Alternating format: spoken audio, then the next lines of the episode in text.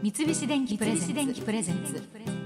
戸田恵子。戸田恵子。大人クオリティ。大人クオリティ。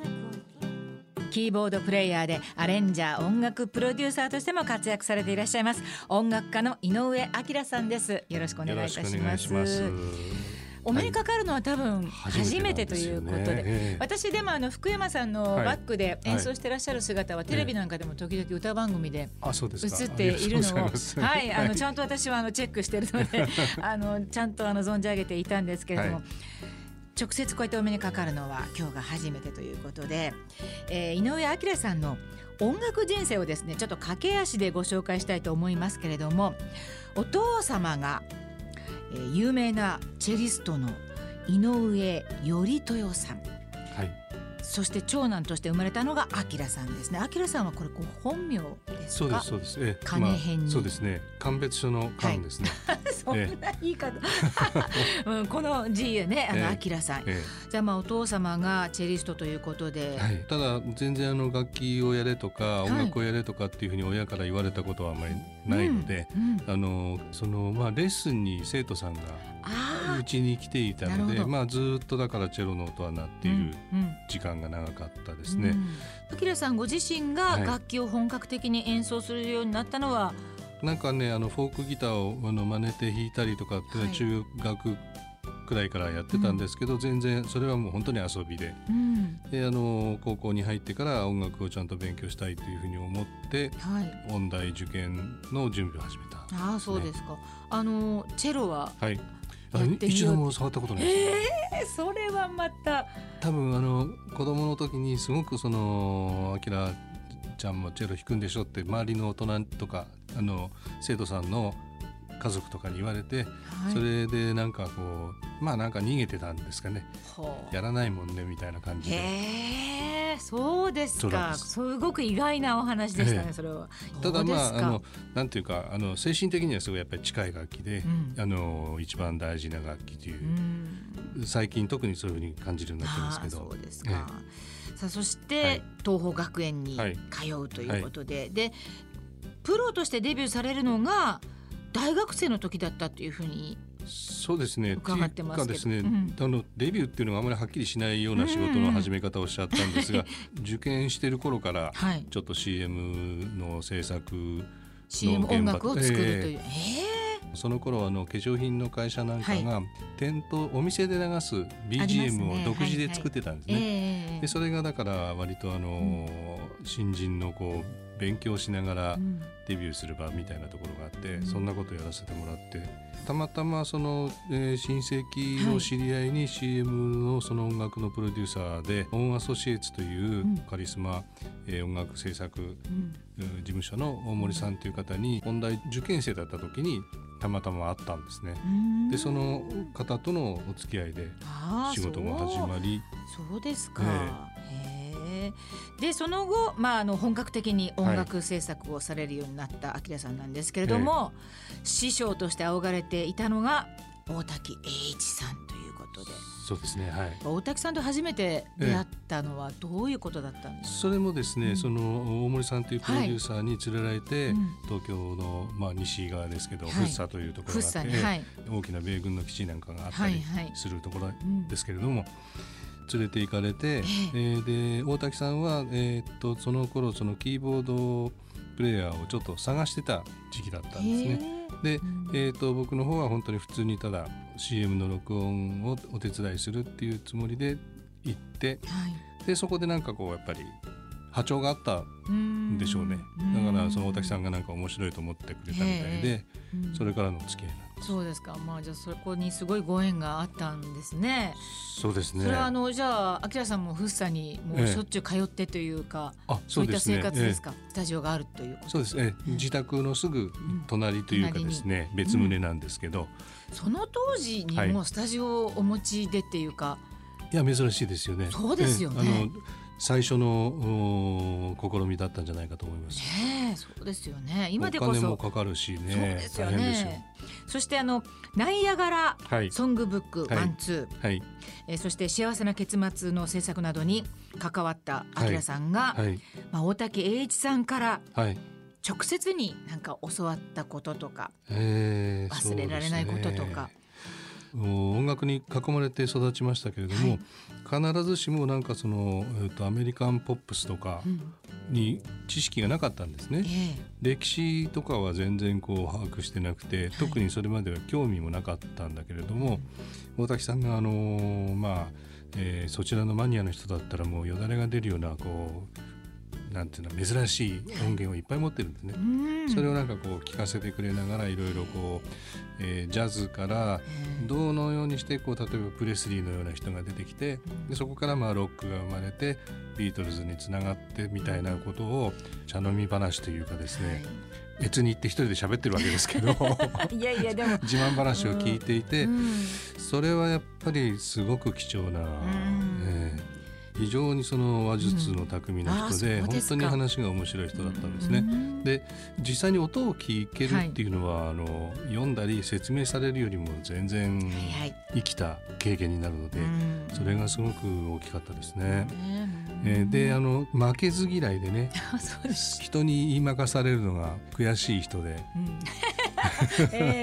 そうなんです、ね、たまにこうこっちの方がちょっと優勢になっちゃったりすると、うんうんうん、その次の時会うまでにものすごい理論武装してきて反撃してくるんです。えー白いっていうかまあ素敵ですね。そういうところも含めてね、えー、あの勉強家なんだけどなんて言うんでしょう。その机に向かって本を読むっていうだけじゃない勉強の仕方、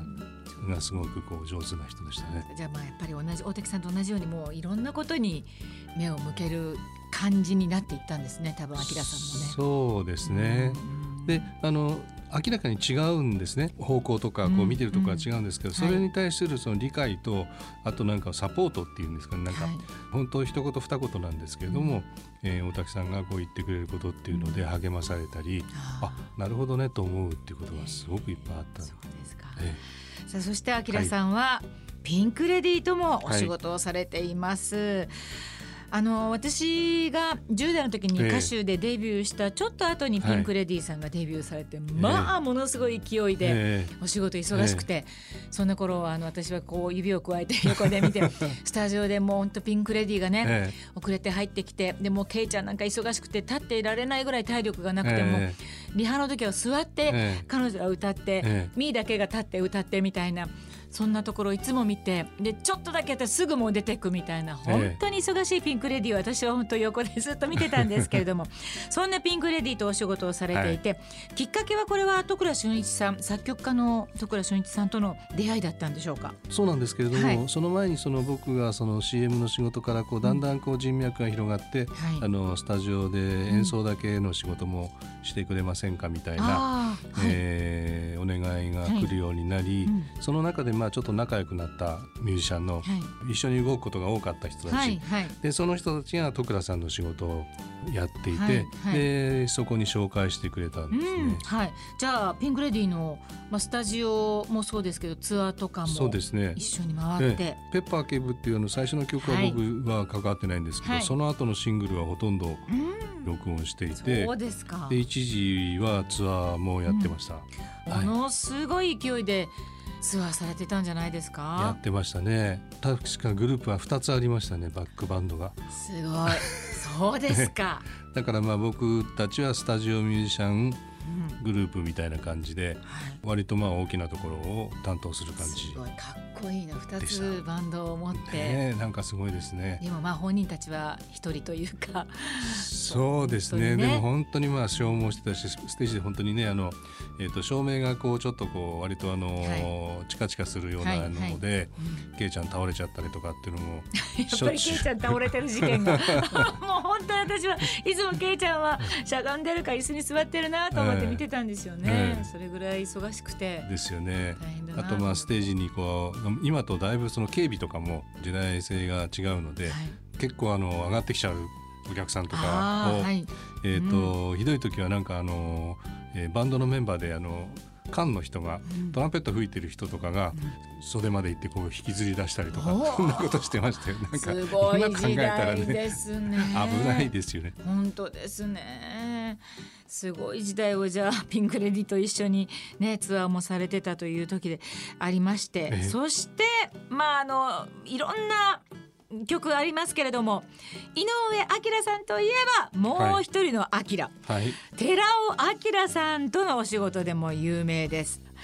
これ1981年ですか、はい、大ヒットしました寺尾明さんのシングルで「ルビーの指輪」そしてアルバムの「リフレクションズ」はい、井上彰さんはレコード大賞の編曲賞を受賞されております。はい全曲アレンジされたそうですね。ということで、そうです。はい。ね、もう大ヒットとなって、レコード会社のあの新社屋はアキラさんが建てた。アキラさん、寺尾明さんが建てた。いやいや、そんなことないでしょう。アキラアキラ、みんなで建てた。当時井上彰さんの方はおいくつだったんでしょうか？えっ、ー、と五十三年生まれです。二十まだ二十代じゃないですか？二十八区ですね。ねそうですね。すごいですね。もうバンバンもうウハウハでしたね。じゃあもう二十代の時から。ウハウハ。はあ、ウハウハっていう言い方ももうどうよっていう感じですけど。えーえー、その時は本当にあの、はい、もちろんそのスタッフやそのレコード会社それからあの石原えー、プロ、はい、あもちろんいろいろなその人たちが動いていたわけですけれども、はい、なんか寺尾さんと僕のところではすごく普通にこ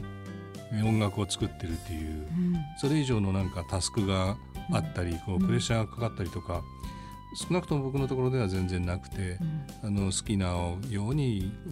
と作らせてもらってすごい幸せな仕事だったっていう。うん。そうですか。でもね、うん、それが本当にあの商業的な評価につながったのは本当にラッキーだったし、嬉しいですね。あきらさんにとってこのアルバム「リフレクションズ」っていうのはどんな存在になってますか？やっぱり自信をもらえたっていうのが一番、うん、あの今から振り返ると大きいですね。はい、あこれはもしかしてその自然なままで、えー、やっていって大丈夫なんじゃないかな、うん、そういうふうに思わせてくれた。大きな仕事でしたね、うんはい、その時はねあんまり思ってなかったですけどね。いやいやいやそそんなもんかもしれません、えー、でもそうですね。ここがなくてはっていう感じですよね。そうですね、うん、であの例えば大滝さんと初めて会った時は、はい、大滝さんもなんか不遇な時代だったんですね。まだまだ、うん、あの通好みと言われて分かりにくいっていうふうに言われてたりした時代だったんですけどその時代とその後本当にあのロンバケとかでメジャーになった大滝さんとの間に僕から見ると差は全くなくて、音楽っていうのはきっかけをちゃんと掴んで出ていく道筋ができるといいものだったら絶対ちゃんと受け入れられるんだなっていうそういうふうに思えたあのそれが良かったですね。